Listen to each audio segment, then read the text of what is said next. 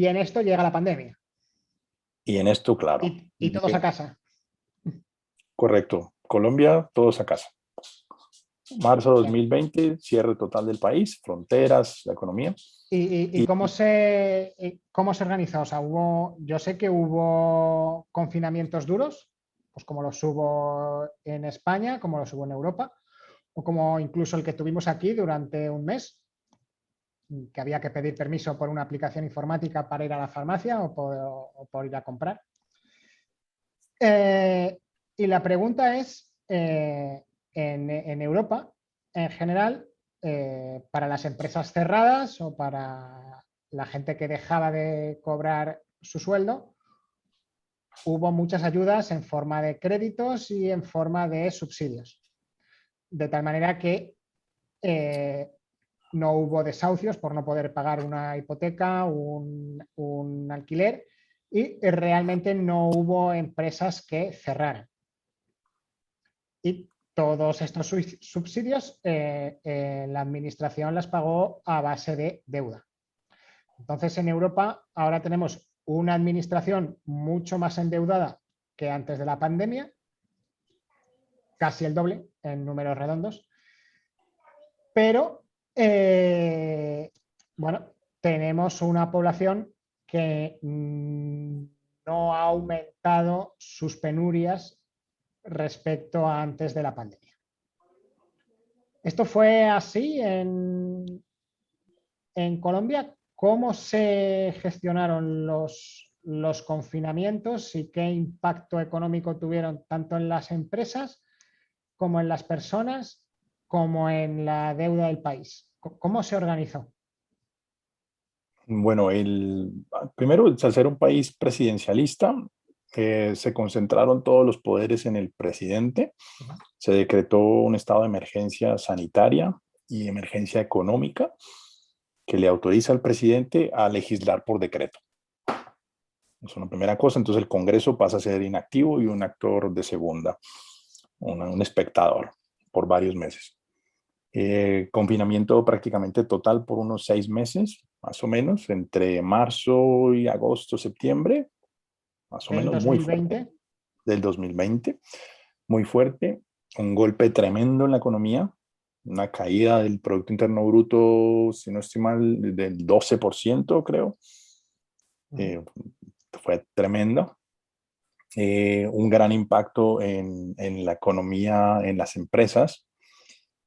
Em, Colombia es un país, la peculiaridad también de la economía colombiana es que es, es un país con, muy concentrado en sector primario, industrias extractivas, minerales, algo de agricultura, eh, plátano, café y el, y el sector de servicios y comercio. Nosotros tenemos una industria muy débil, muy débil, no tenemos industria pesada, tenemos eh, bajas industrias, muy poca industria ya digitales. O sea, Eh, fundamentalmente eh, industrias extractivas, materias primas y servicios. Servicios, sí. No hay Y- industria como tal. No, no la hay. En realidad no la hay. Eh, no somos fuertes turísticamente, por ejemplo, como España o Italia o Grecia.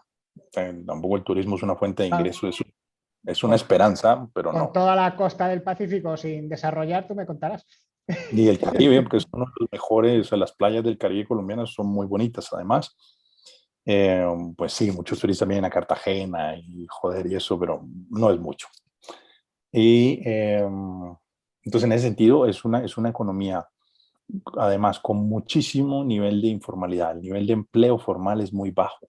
Eh, Posiblemente el 40% de la población empleada tiene un empleo formal o en, en edad de empleabilidad y el 60% vive de la informalidad, no tiene un empleo formal, vive del comercio, una actividad independiente. Entonces es una realidad antigua de Colombia. Y, El eh, 60% de la población activa. Sí, y además la, y un nivel de desempleo endémico. O sea, endémico es que difícilmente baja del 10%. Y que en la pandemia llegó a estar en el 20 o tal vez 25%. De donde, aclarando, ¿no? El desempleo se mide como aquellos con, que están se mide con respecto a aquellos que tienen la intención de buscar empleo en un periodo de tiempo determinado, ¿no? Sí. Entonces, eh, pero que igual tienes un montón de gente informal que nunca tuvo un empleo ni lo está buscando y está en la calle. Que no se tiene en cuenta para calcular el desempleo. Importante. Exacto. Que está por fuera esa hay, hay una gran, eh, un gran porcentaje de la población de Colombia en edad de trabajar que no forma parte de la población activa. Sí, correcto. Sino que está en la economía sumergida, informal, de alguna forma. Sí, correcto. Y que no aporta al sistema de pensiones, o sea que, coño, no tiene pensión para él, ni tampoco aporta para las pensiones de los demás, de las generaciones futuras, nada de eso. Y eh, entonces, con esa realidad, pues la economía colapsó fuertemente. Eh, por lo que he visto en general y lo que entiendo es que el, balance de, las ayudas y auxilios del gobierno ha sido muy limitado. Comparado con sus pares latinoamericanos, eh, ha gastado muy poco. Entiendo que del orden del, no sé, el 20% del Producto Interno Bruto. No, es que no tengo la cifra precisa en este momento, pero no la tengo a la mano. Pero el asunto es que se limitó a que a ampliar un poco las ayudas estatales fijas o digamos eh, auxilios que venían desde la época de Uribe, ampliarlos, crear un poco más de programas, de esos programas permanentes, volverlos más amplios. Eh, por ejemplo, hubo auxilios del orden de 160 mil pesos por familia para un grupo como de 10 millones de personas. 160 eh, mil pesos son 50 dólares, un poco menos, 40. Imagínate tú, por seis meses. O sea, Mierda, eso no sirve para mucho. Eh, un programa, eh, unos subsidios para apoyar a las empresas eh, que tuvieran empleados, un auxilio al empleo. También fue del orden de unos 100 dólares mensuales por unos seis meses. Y unos apoyos en créditos. Pero esos apoyos de créditos eran sobre todo, digámoslo así, no de crédito directo, sino de, crédito de la banca respaldado por el Estado. Vale. Del Estado es como tu, garante. Avalista. Tu avalista. Entonces, eh, en resumen, un apoyo limitado. Un apoyo limitado. La economía sí se ha ido recuperando poco a poco, pero dado el nivel de informalidad colombiano, pues no es suficiente. Y entonces, en el último trimestre del 2020, el, gobierno dice finalmente, yo lo que creo es que dijo, coño, hay que abrir la economía, si no, esto va a colapsar. Y sálvese quien pueda. Entonces, lo que hizo formalmente fue delegar en las autoridades regionales y les dijo, señores, autoridades regionales, gobernadores y alcaldes, decidan ustedes las medidas de confinamiento y de apertura de la economía de acuerdo con unos criterios sanitarios, ocupación de unidades de cuidado intensivo y cosas por el estilo, pero háganlo ustedes, hagan como puedan. Eso fue lo mismo que hizo Pedro Sánchez en España, el delegar la responsabilidad en los gobiernos regionales. Eh, ¿Cuándo se tomó eso, esa decisión? Último trimestre de 2020. Último trimestre del 2020. Último trimestre del 2020. Vale. no habíamos empezado vacunación, nada por el estilo. Claro. ¿Y la economía se abre? ¿No? Sí, sí. Se abrió bastante. ¿Se disparan los contagios? ¿Muere gente? ¿O.? Sí. Como esto de, cara, porque de cara a saber qué es mejor, si, si confinar o, y sufrir penuria económica o directamente abrir, y eh, pues, ¿Cómo evolucionó? coño, yo diría que... El número de muertos y tal, eh, sobre todo, aumentó o se abrió la economía y no hubo un, gran aumento de, la incidencia de la pandemia. Sí, hubo un aumento, eh, hubo un pico, digamos, ya no recuerdo cuántos picos llevamos, pero un pico importante en enero del 2021. O sea, unos dos meses después de abril. Sí, Vino un pico importante eh, en marzo, abril, después de Semana Santa también. Desde, más o menos en febrero el gobierno anuncia finalmente el inicio del Plan Nacional de Vacunación, donde ya dice, oiga, tengo, ya logré unos acuerdos con las farmacéuticas y, y dijo además, mi meta es 35 millones de ciudadanos vacunados para final del año. Y bueno, y tuvimos otro pico, otro pico en abril. En este momento, igual el, poco a poco ha ido tomando ritmo la vacunación. Yo creo que estamos en el orden de, no sé, unos 12 millones de ciudadanos con dos dosis, tal vez, y unos 15 en total con una dosis en general. Eh, digamos que en estos últimos dos meses tal vez ha habido mejor ritmo en la vacunación.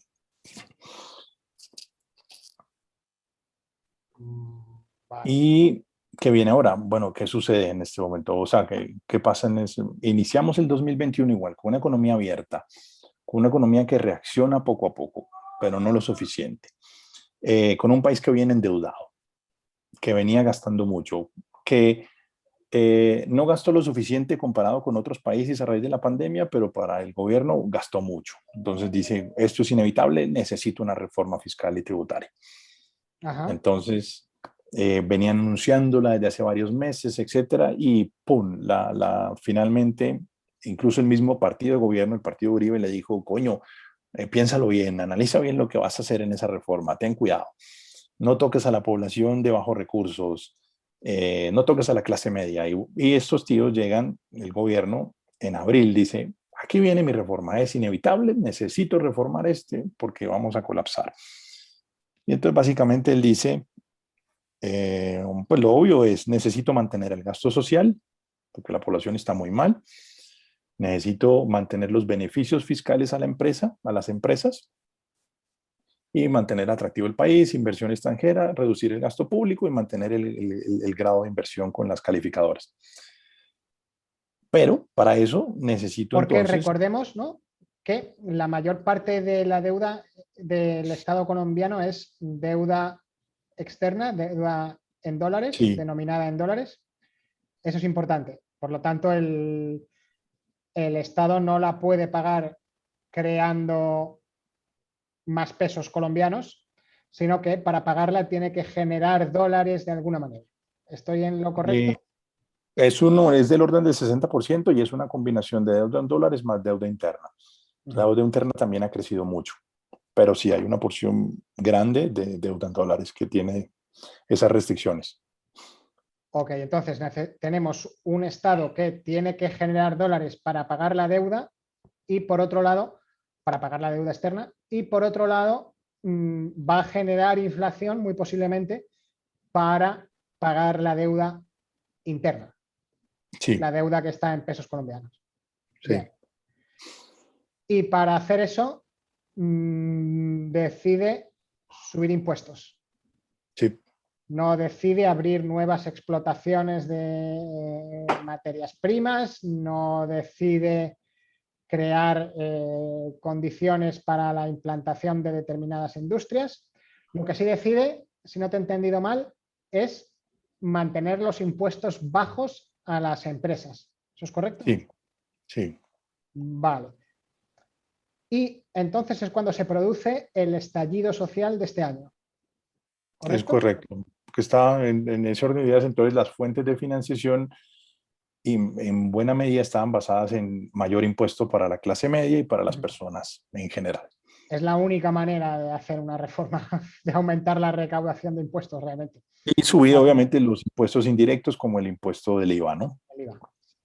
Y entonces ahí pues eh, se desata Troya. Realmente, entonces... ¿Es, un estallido popular eh, generado espontáneamente? Eh, ¿está organizado por la oposición? ¿Tiene algo que ver el narcotráfico con eso? ¿Cómo, cómo se gesta? ¿Surge espontáneamente o hay alguien que lo dirija, ya sea desde dentro o desde fuera? sí y no, es una mezcla de todo. empezó liderado por los principales promotores de los, del paro del 2019.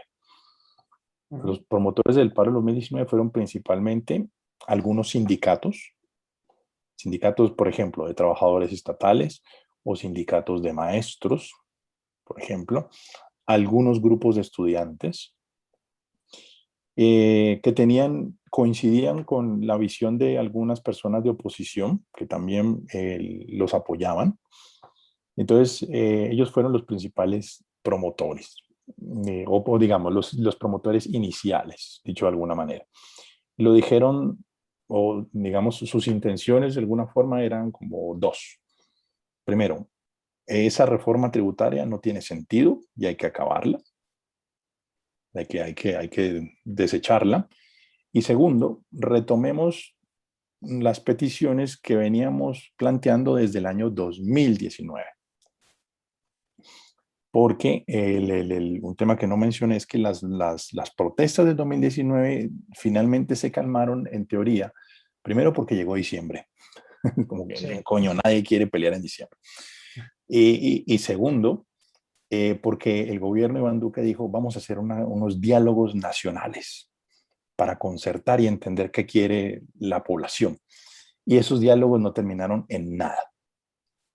Entonces, eh, eh, estos líderes dijeron, oiga, retomemos lo que hablamos o lo que pedimos en 2019. Y esto que era básicamente empezar a hablar y ahorita con mayor contundencia, ampliar la renta básica universal, como está pasando en muchos lugares del mundo. Eh, segundo, unos mayores eh, auxilios a la educación estatal, porque la, educación estatal es limitada en Colombia y sobre todo la educación universitaria tiene un nivel de cobertura muy bajo, inferior al 50% de, la, de los jóvenes que podrían estudiar. Eh, y una reforma laboral que fuera más, más afín pues, para los trabajadores y no tanto con, con las empresas lo de la educación, has, dicho el 50%, ¿te refieres al 50% de la población o que cubre el 50% del coste de una plaza universitaria? No, el 50% de la población en edad de estudiar en una universidad logra finalmente entrar a una universidad. Y esto quiere decir, bien sea universidad pública o estatal o una universidad privada.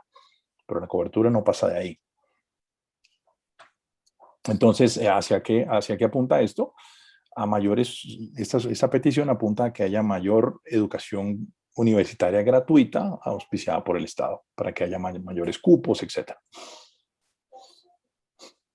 Entonces, esos tíos empiezan así, de finales de abril, esto es la última semana de abril, ya lo habían anunciado, lo habían anunciado 15 días antes, dijeron, eh, este gobierno acaba de erradicar en el Congreso de la República su propuesta de reforma tributaria, a pesar de que incluso múltiples partidos y el mismo uribismo le dijo no lo haga cámbiela, matícela, eh, revísela un poco mejor. No importa, pum, la presentaron.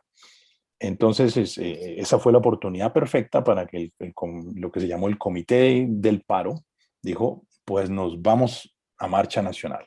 finales de abril, todo el país a las calles, no queremos hacer esa reforma.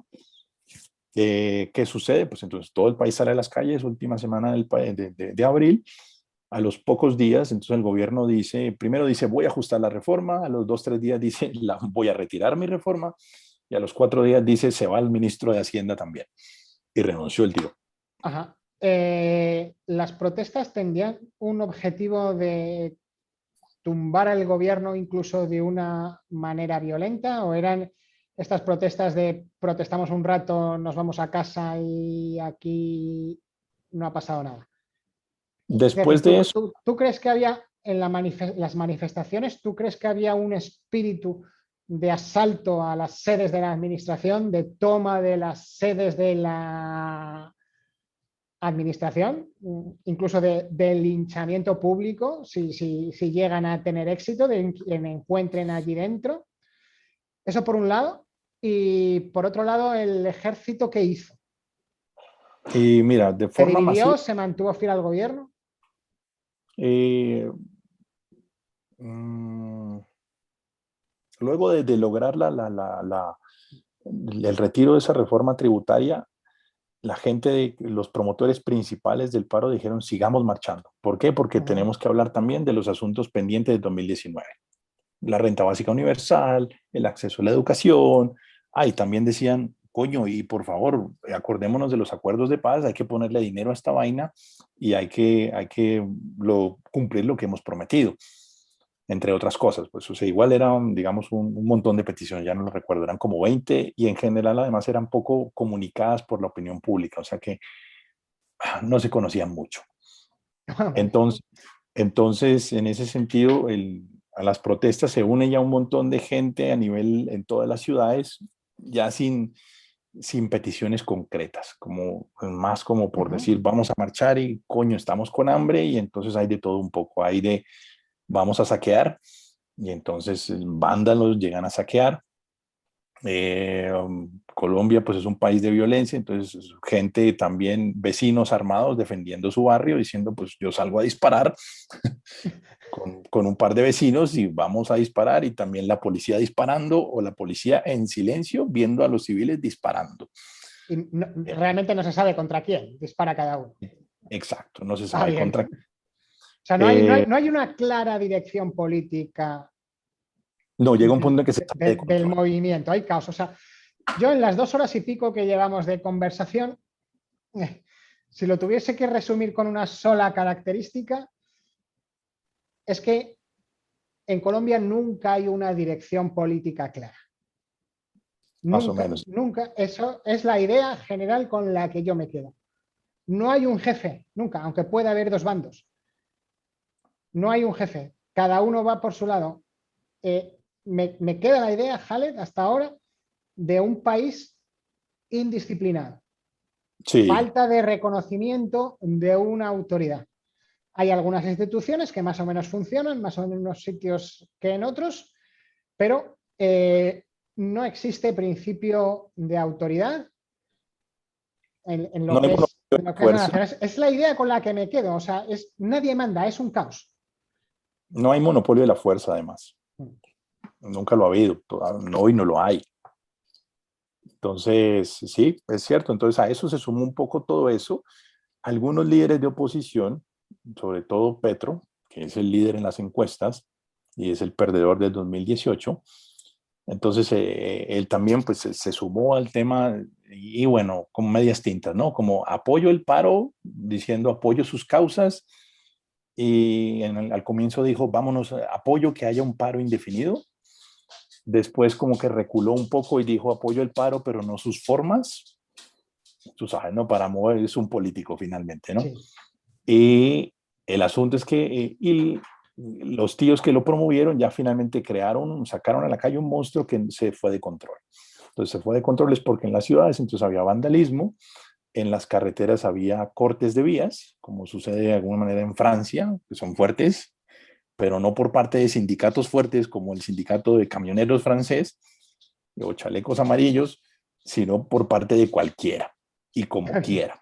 Entonces, unos tíos que, pues, hay de todo, en serio, yo lo he visto, lo, escuché, unos tíos que llegan en una carretera y entonces tiran tres árboles, los tumban y, y bien sea te impiden el paso con una escopeta o sin escopeta, o te dicen que si quieres pasar, que les dones 10 dólares o 20, o 20 es poco, entonces dame 30.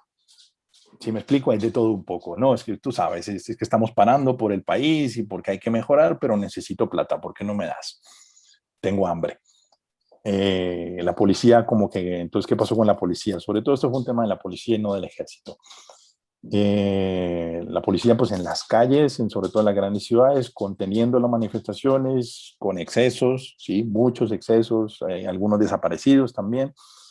Empieza el escándalo internacional entonces, exceso de la fuerza, desaparecidos, habla creo que Human Rights Watch, habla también, no sé, creo que Amnistía Internacional, algunos gobiernos europeos, ¿qué está pasando allá?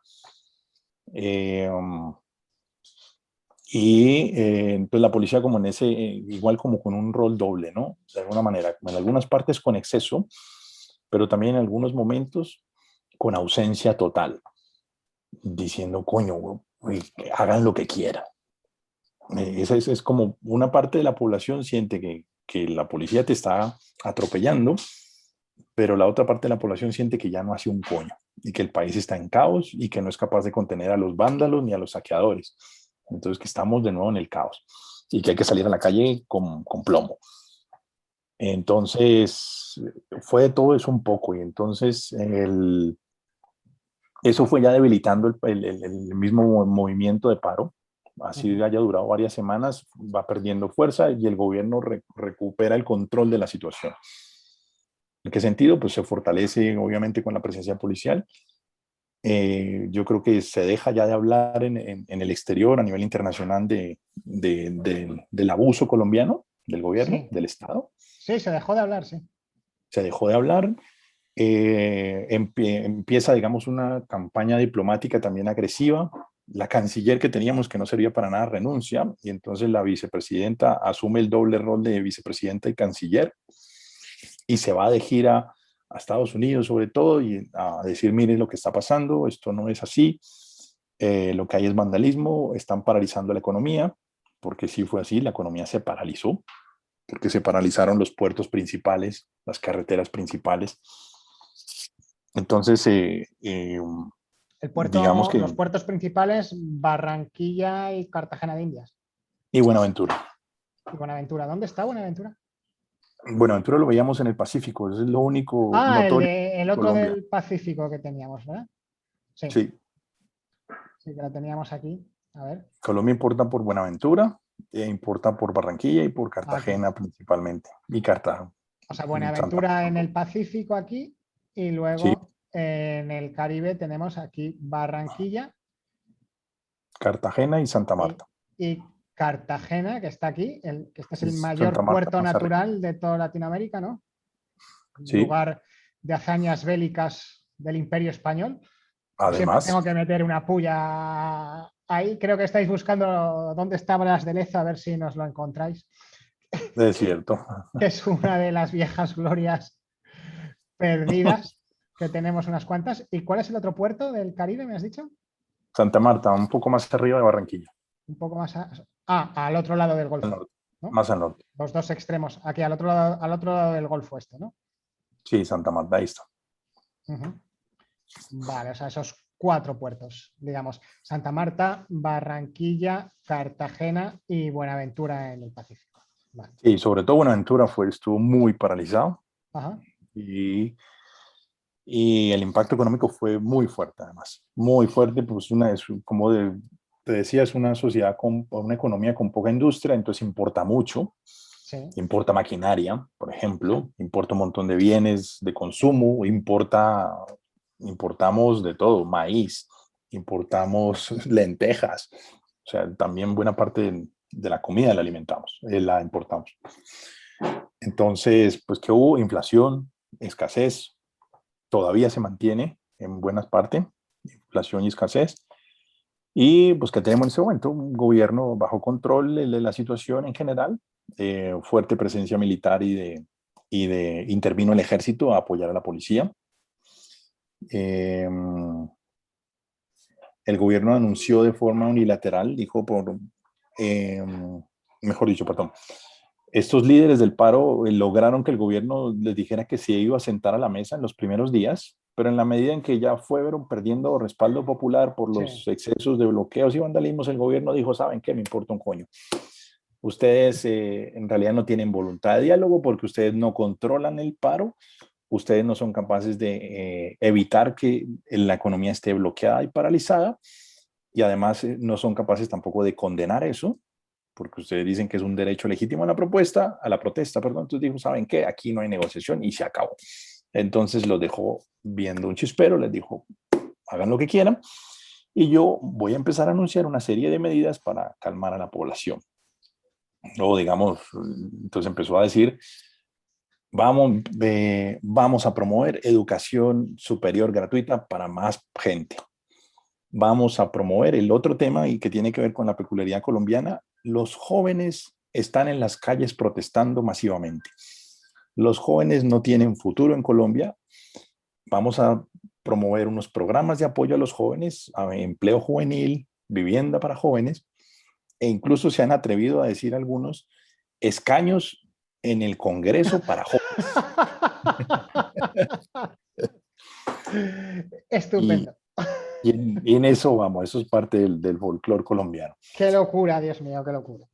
Entonces, pero igual el gobierno lo hizo unilateralmente, diciendo, bueno, coño, yo voy a anunciar estas medidas, hay que mantener el orden, la economía tiene que recuperarse eh, y, em,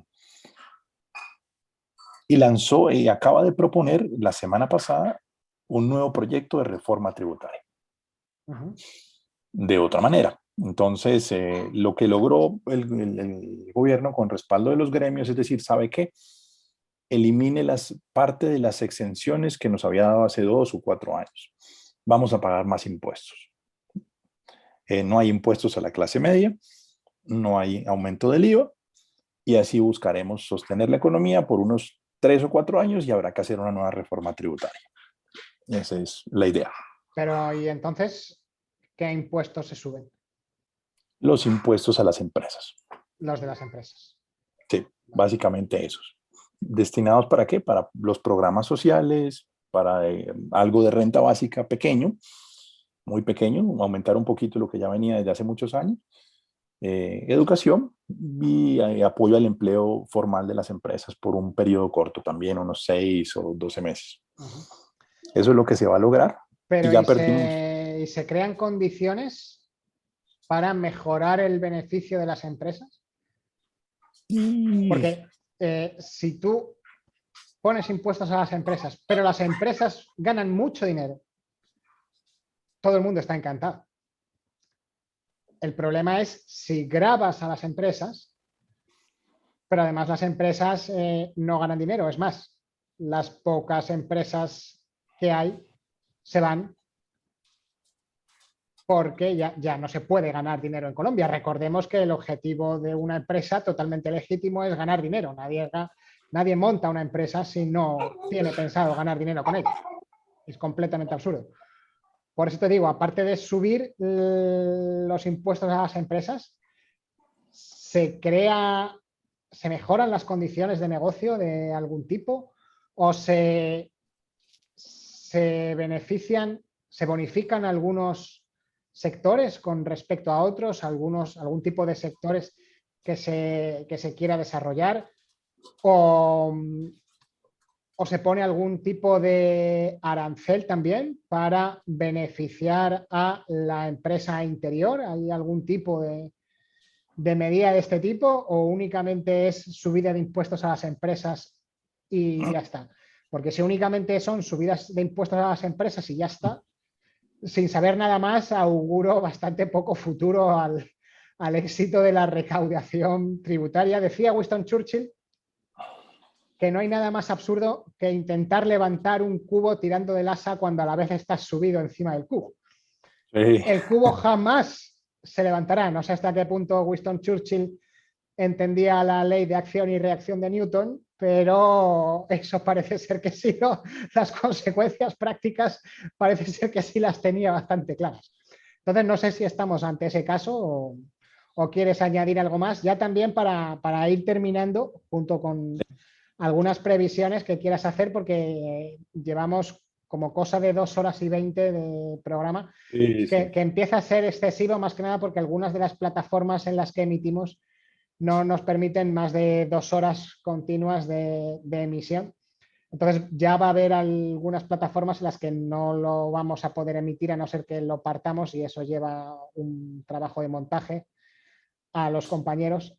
Entonces, bueno, en YouTube vamos a poder emitir de todas formas. Entonces, pero vamos a ir terminando ya, por favor, que creo que, hemos hecho un buen repaso y, eh, y además interesante porque has explicado cosas que, que no se pueden escuchar en ningún otro medio. Entonces, bueno, con esto de los impuestos, mm, vamos a aclarar, por favor, lo que te he preguntado, si hay algún tipo de eh, bonificación para algunos sectores o algo que realmente permita a la economía levantar.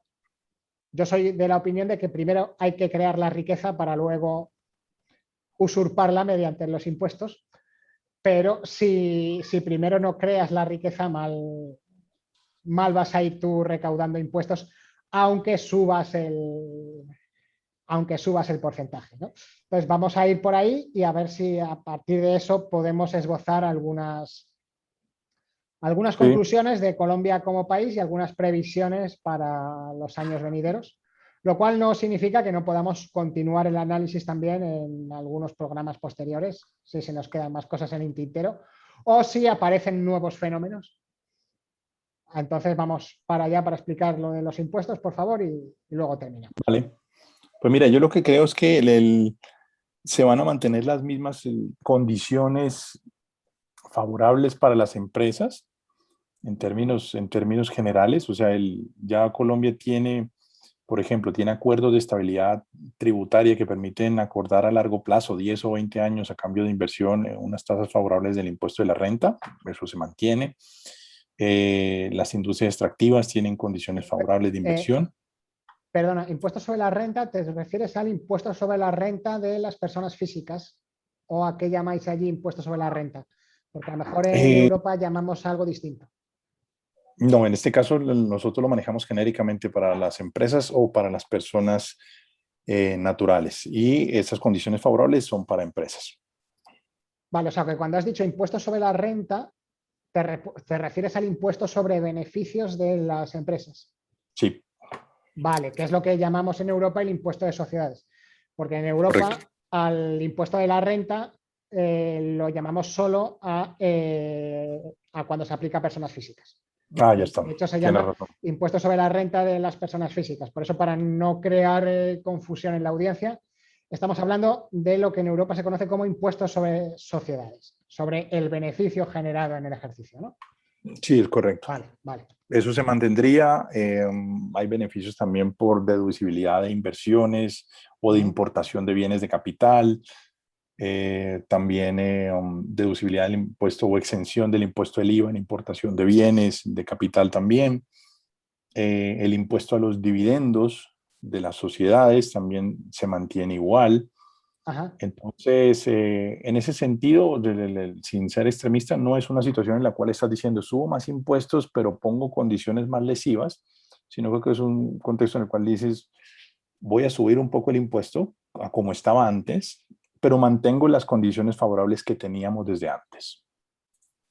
Entonces no es, no es una situación tan extrema, de alguna manera. Y de hecho los mismos gremios durante toda esta crisis fueron los que fueron actores importantes diciendo autónomamente, hagamos eso.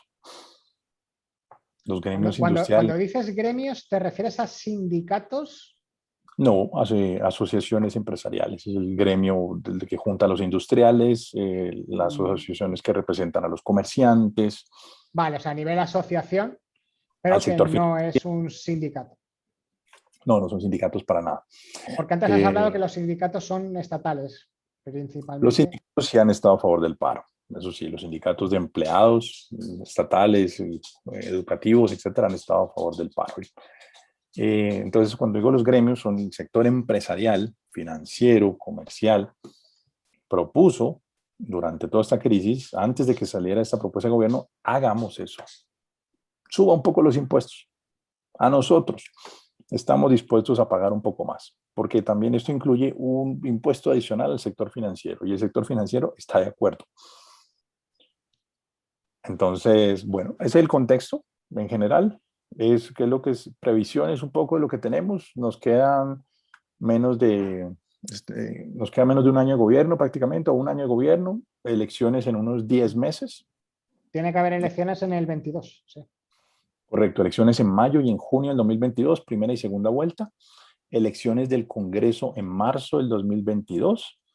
Eh, ¿Y que venimos aquí? Pues tenemos en general previsiones, que tenemos algunos logros para mostrar del gobierno, la vacunación la logró hacer, eh, se supondría que va a sacar adelante esta reforma tributaria para mantener los programas sociales, eh, este tema de los acuerdos de, de, la, de paz y esto, pues con muy bajo nivel de implementación y sin dinero, eh, el país dividido, yo creo que más o menos en, en dos posiciones muy fuertes, el eh, y creo que vamos a un, a un escenario en el, en el, en el cual el, tenemos, de nuevo, creo que el, el, factor polarizante, digamos, o decisivo en la elección va a ser un poco el miedo al abismo, como sucedió en el 2018. Y es, vamos a escoger esta opción, que es un cambio que muchos lo pintan como radical, un tío de izquierdas, muy radical, un, eh, entonces se dice un poco, miren la equivocación que acaban de cometer los chilenos, miren la equivocación que acaban de cometer los peruanos, ellos se van para el abismo, ese es el mensaje.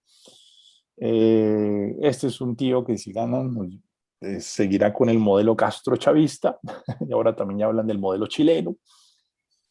Y si Castillo queda, pues dirán el modelo peruano. Y em, eso es lo, eh, por un lado.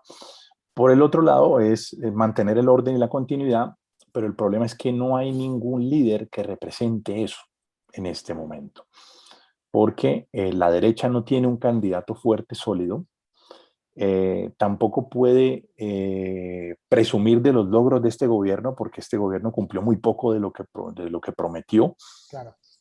Entonces, en realidad es más una carga, una carga política hablar de este gobierno y sus logros. Y eh, lo que queda tal vez son unos candidatos de centro, centro, centro izquierda que estuvieron en la oposición o que han sido líderes de oposición naturales en los últimos años, pero que todavía no, no surgen.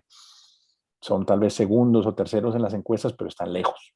cuando digo lejos es que Petro tenía como una intención de voto como del 25% y el siguiente en las encuestas marca el 8%. Y de ahí en adelante 7, 6, 5, etcétera. Entonces, pero creo que la disyuntiva que se va a plantear es esa. El asunto que no está claro todavía es entre quiénes va a ocurrir eso. Y eh, el temas importantes que vienen de contexto internacional, yo creo que pues ya arrancó el ciclo otra vez de, bonanza de, las, de las materias primas. El petróleo está subiendo, está subiendo todo. El cobre, que es una cosa que favorece al Perú, a Chile por montones, etcétera, ¿no? Entonces es un ciclo que va a favorecer a la economía independientemente de quién gane por unos buenos años. Eh, si gana, si, si, además de eso, si gana alguien de izquierda, eh, puede pasar bien, sea, dependiendo de cómo lo haga, pues puede ser un tema de una confrontación fuerte con, con el sector empresarial, puede ser y el establecimiento, o puede ser un tema intermedio, ¿no? Eh, pero en un contexto en el cual va a tener dinero para gastar, eh, en un contexto en el cual eso puede significar pues derroche, por un lado, o buena inversión, por el otro, eh, en un contexto en el cual incluso si gana Lula de nuevo en Brasil, va a tener aliados afines en Perú, en Chile, en Brasil, que no sé, que puede significar alguna cosa, no sé, el resurgimiento de algunos temas eh, conjuntos como en la, época de Chávez, puede que sí, puede que no. Y, um, y por otro lado, si gana alguien de derecha, puede ser también un, contexto también de, de, también el contexto económico favorable, pero con mucha incertidumbre y descontento social. Porque sigue estando ahí, pues la desigualdad está ahí, el desempleo está ahí, eh, eh, la estructura de la economía así precaria sigue estando ahí, la informalidad. Entonces puede ser un tema también de, pues de mucho eh, violencia que ya se está viendo en las calles, mucha inseguridad en las calles, eh, desempleo, marchas, puede ser. Entonces el, va a ser un año con mucha incertidumbre, por lo menos, o por lo menos tener mucha incertidumbre, por lo menos en 18 meses, seguramente, para un lado o hacia el otro. Ok, vale, pues eh, muchísimas gracias, Halet. No sé si deseas añadir alguna cosa más a modo de conclusión, aparte de lo que acabas de decir. O podemos dar eh, por concluido este diálogo abierto aquí. Mm, no sé si tienes algo más que añadir. y, eh, Mira, yo solamente una cosa pequeña. Sí, un poco lo curioso, el, esto me recuerda un poco a lo que se escuchaba, toda esta época de protestas tiene un paralelismo interesante con todo lo que sucedió en Venezuela 2014, 2015, pero hacia el otro lado, ¿no? Finalmente, población descontenta, caos, eh, bloqueos generales, vandalismo también, exceso policial, lo que se llamaban las guarimbas.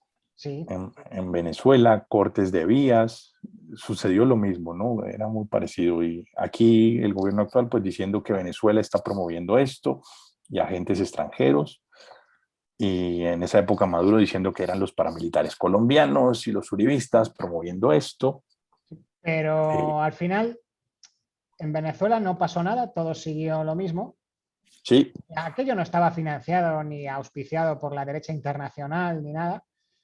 Y eh, si no te he entendido mal en toda la explicación que has dado, en Colombia tampoco has nombrado a, ningún factor exterior que esté detrás de las protestas, cuando únicamente has nombrado a, a, la inteligencia americana o material militar americano ha sido con bombardeos en la selva hace, hace ya muchos años, pero no has nombrado ningún tipo de intervención extranjera en esto. ¿no? por eso lo veo igual a Venezuela. Es un tema absolutamente interno, por lo que veo. Yo pienso lo mismo. Yo creo que igual que en Venezuela, no, no, eh, no hay una injerencia internacional fuerte. Uno diga, por ejemplo, ONGs que estén promoviendo fuertemente protestas y eso no parece que fuera. Aquí hay mucha gente que lo dice, pero yo no lo creo. Eh, pero sí, lo curioso es que es esto, pero puede pasar en lo mismo, ¿no? Ahora, un montón de protestas, gente descontenta y volvemos a lo mismo. Sí. Lo que, lo que pasa aquí es que vienen unas elecciones que, bueno, vuelven y, caldean los ánimos, etcétera, ¿no?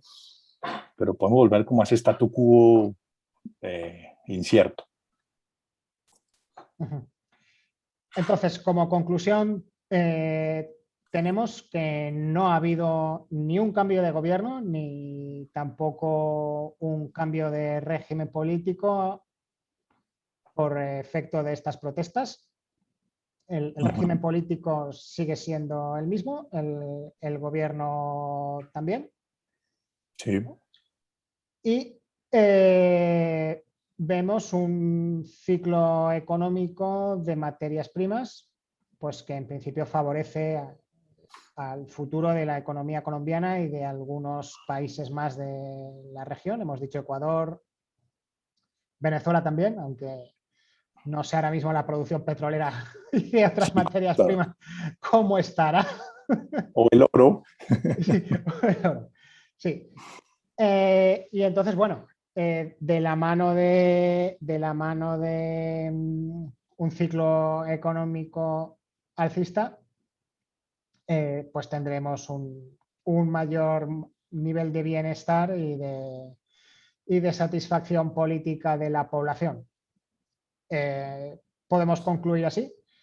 Es decir, no se consigue nada con, con las protestas, pero eh, soplan vientos de cola a favor de la economía colombiana que contribuirán a un periodo de mayor estabilización política. Ojalá. ¿Podemos, ¿Podemos concluir eso? ¿Que parece que vamos hacia ahí? Sí, sí, sí. Yo creo que sí, eso puede funcionar. Incluso un gobierno de izquierda que gaste de forma abundante, pues ah, transitoriamente habrá contento. Habrá satisfacción. Muy bien, bueno, Jared, pues muchísimas gracias. Han sido algo más de dos horas y media de programa. Eh, que yo creo que hemos hecho un repaso a la historia política, económica y social de Colombia y creo que hemos arrojado luz ya no solo sobre las protestas de estos últimos meses y estas últimas semanas, sino arrojado luz a, la historia política colombiana, mm, de dónde viene y a dónde va. A todos nuestros espectadores, muchas gracias por, el, muchas gracias por, eh, por su asistencia y por su visualización. Lamentamos que haya salido otra vez un programa largo. No nos gustan los programas largos, pero en esta ocasión... Son temas complejos. sí, al ser un tema complejo y además un tema nuevo que nunca habíamos tratado explícitamente, pues se hacía necesaria una, una explicación previa para ser capaces de, entender la, la situación actual. Tenemos que dar las gracias a Jared Gustavo Nasif una vez más. Eh, emplazamos ya a Jared para futuros programas también, cuando haya oportunidad. Y a todos ustedes, muchísimas gracias.